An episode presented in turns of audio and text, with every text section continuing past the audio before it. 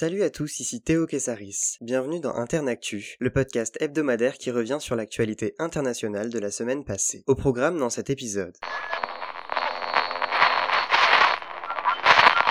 Les mouvements féministes argentins ont de quoi se réjouir. Vendredi, les députés d'Argentine ont adopté le projet de loi sur la légalisation de l'avortement, deux ans après un premier rejet par le Sénat. Ce projet de loi accorde la possibilité d'avorter jusqu'à la quatorzième semaine. L'avortement n'était autorisé qu'en cas de viol ou de danger pour la femme et nécessitait l'accord d'un juge. Ces restrictions entraînent chaque année la mort de dizaines de femmes recourant à des avortements clandestins. Le chemin vers l'IVG pourrait s'avérer tortueux. Si les députés ont approuvé le projet, les sénateurs doivent le faire en janvier prochain. En 2018, ils avaient déjà rejeté un texte identique. Des milliers de jeunes femmes étaient descendues dans la rue, foulard vert à la main, pour défendre leurs droits. La lutte s'est organisée sur les réseaux sociaux cette année pour cause de Covid-19. Pour les pro-IVG, l'espoir est permis. Alberto Fernandez, président argentin, avait brandi le droit à l'IVG comme argument de campagne il y a un an. Autre soutien phare, Christina Kirchner, vice-présidente d'Argentine et présidente du Sénat. En cas d'égalité entre les sénateurs, elle sera chargée de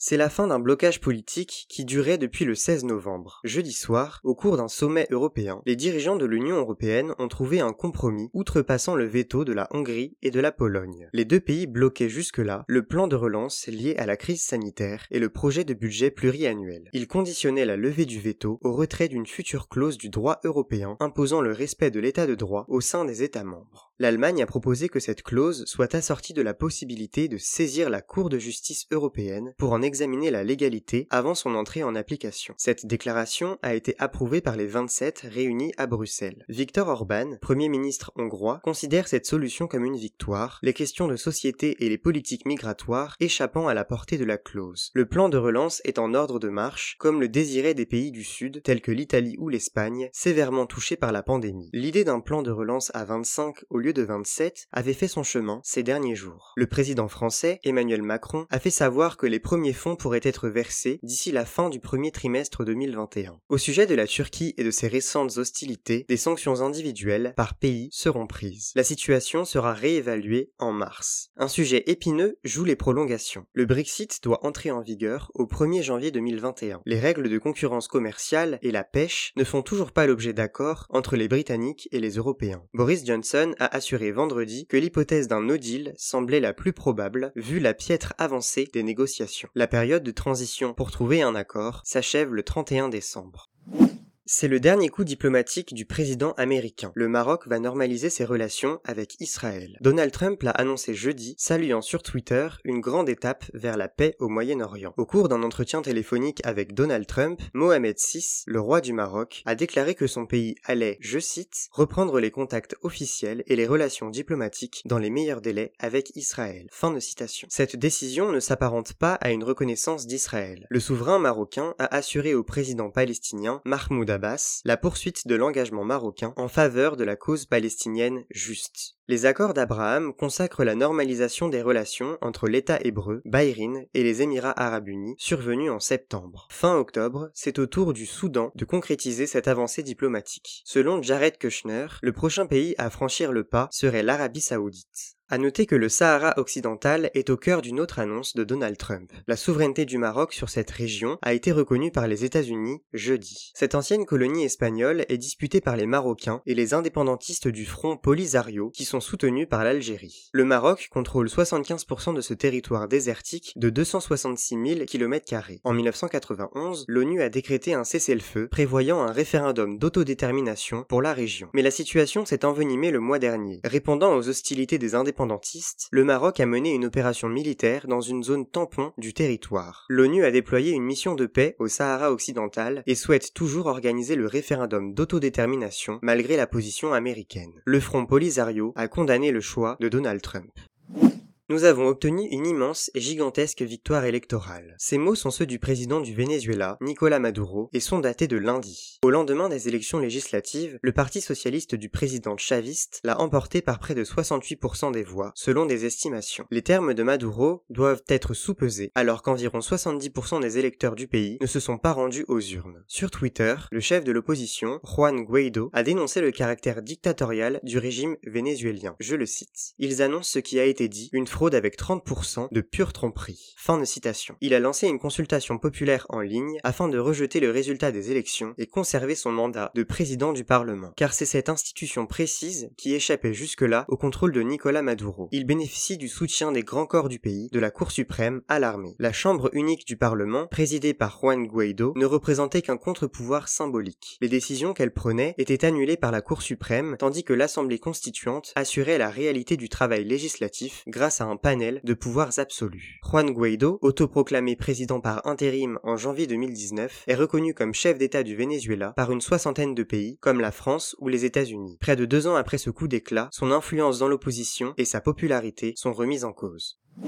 En Roumanie, c'est un tour de force électoral qui a eu lieu lundi lors de la publication des résultats des élections législatives de la veille. Les sociodémocrates, du parti de l'opposition, PSD, ont renversé les sondages et sont arrivés en tête avec 30% des voix. Le parti libéral, PNL, était donné gagnant. Malgré ce revers, il participera à la formation du futur gouvernement grâce à une alliance avec les réformistes. Le premier ministre pro-européen, Ludovic Orban, issu du PNL, a annoncé sa démission lundi soir. Le score du parti, 25% des voix, juste derrière le PSD, a motivé sa décision. Le président roumain, Klaus Iohannis, lui aussi membre du PNL, a exclu d'emblée une alliance avec le PSD, une position qu'il veut tenir jusqu'à la fin de son second mandat en 2024. L'ampleur du scrutin est relativisée par les chiffres de l'abstention. Sur 18 millions d'électeurs attendus, 6 millions se sont déplacés. Plus de 260 000 personnes ont placé un bulletin dans l'urne à l'étranger. La communauté roumaine est de taille en Europe de l'Ouest. 4 millions de Roumains y ont émigré en quête d'emplois mieux rémunérés. À noter que le pays frontalier de la Roumanie, la Moldavie, connaît des secousses politiques. Dimanche dernier, des milliers de personnes ont manifesté à Chisinau en soutien à Maya Sandu, présidente du pays, à compter du 28 décembre. Les protestataires demandent la démission du gouvernement et la dissolution du Parlement. Le président actuel, le russophile Igor Dodon, a fait passer plusieurs lois pour maintenir son autorité malgré le désaccord de députés pro-Sandu minoritaires. Le contrôle des services secrets a été transféré de la présidence au Parlement. Maya Sandu dénonce une usurpation du pouvoir.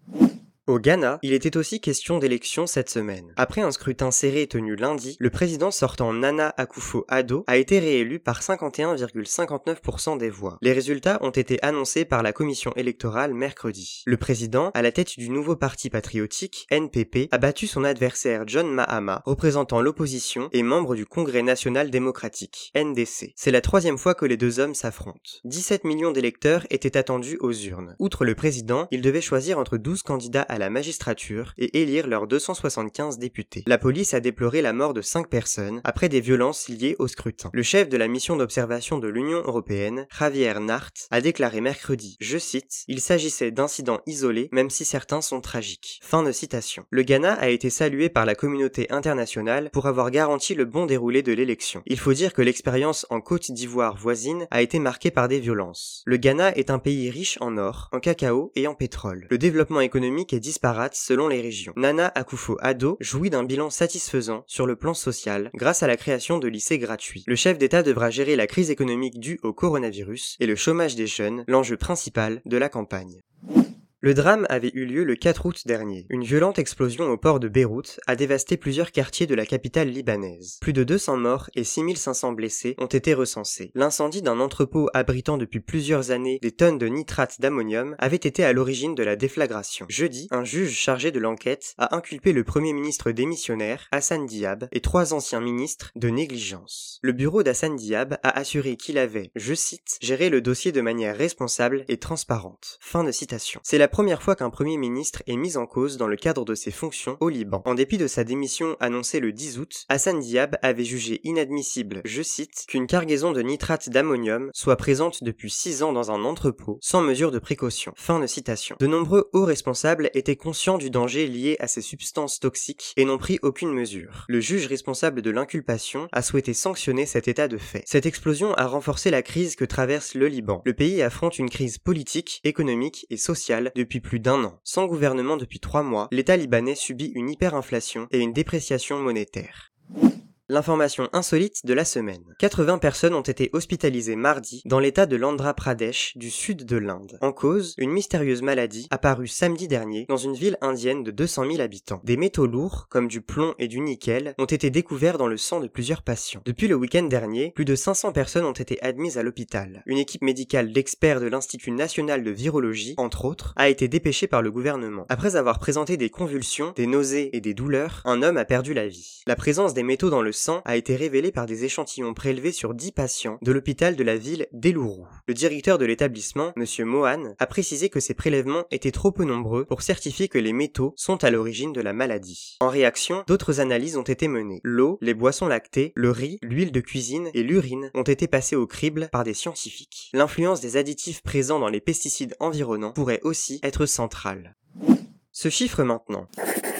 55. C'est en pourcentage l'objectif de réduction des émissions de gaz à effet de serre, GES, que s'est fixé l'Union européenne d'ici 2030 par rapport au niveau d'émissions de 1990. Cet engagement a été pris vendredi matin par les 27 pays membres à l'occasion du cinquième anniversaire de l'accord de Paris. Il efface le précédent objectif établi à 40% de réduction par rapport au niveau d'émissions de 1990. La présidente de la Commission européenne, Ursula von der Leyen, a tweeté, je cite, Cela nous met sur une voie claire afin d'atteindre la neutralité climatique en 2050. Fin de citation. Ce n'est pas ce que pense Greenpeace, ONG internationale de protection de l'environnement. Elle regrette un accord européen dénué d'ambition. D'après des données scientifiques récentes, une baisse d'au moins 65% des émissions de GES permettrait de respecter l'accord de Paris. L'ONG s'inquiète que le gaz ou le nucléaire ait pu être qualifié de technologie de transition, candidate au versement de financement pour certains États membres. Greenpeace s'appuie sur le rapport d'Oxfam, une autre ONG qui pointe les pays riches. Depuis 1990, la moitié la plus pauvre des Européens a réduit ses GES de près d'un quart, quand celles des 10% les plus riches poursuivent leur ascension. Coup de projecteur sur la personnalité de la semaine. Il est au cœur du Irak, ce mouvement de protestation en Algérie, né en février 2019 et visant un renversement du système en place depuis l'indépendance de 1962. Karim Tabou, opposant au régime, a été condamné lundi à un an de prison avec sursis et à une amende de 100 000 dinars pour atteinte à la sûreté nationale. Le même chef d'accusation lui avait valu 6 mois de prison ferme en mars 2020. Échappant à un retour derrière les barreaux, il a aussi été relaxé du motif d'atteinte au moral de l'armée. Avant le délibéré, le procureur avait réclamé 3 ans de prison ferme et une amende de 100 000 dinars. La clémence relative de la peine n'a pas empêché l'avocate du militant de s'exprimer, je cite. Il est malheureux de condamner une personne à deux reprises sous le même chef d'accusation. C'est une violation de notre loi. Notre combat continue pour un état de droit. Fin de citation. Karim Tabou est à la tête de l'Union démocratique et sociale, UDS, parti d'opposition non reconnu par les autorités. Son portrait brandi s'est fait une place de choix pendant les manifestations hebdomadaires des détracteurs du régime. Le sort de Karim Tabou fait figure de cas isolé. Quelques 90 personnes sont emprisonnées Algérie suite aux contestations débutées en 2019. De nombreuses poursuites reposent sur des publications Facebook critiques envers les autorités algériennes. Et voilà, c'est la fin de ce numéro d'Interne Actu. On se retrouve la semaine prochaine pour un nouvel épisode, et en attendant, restez informés.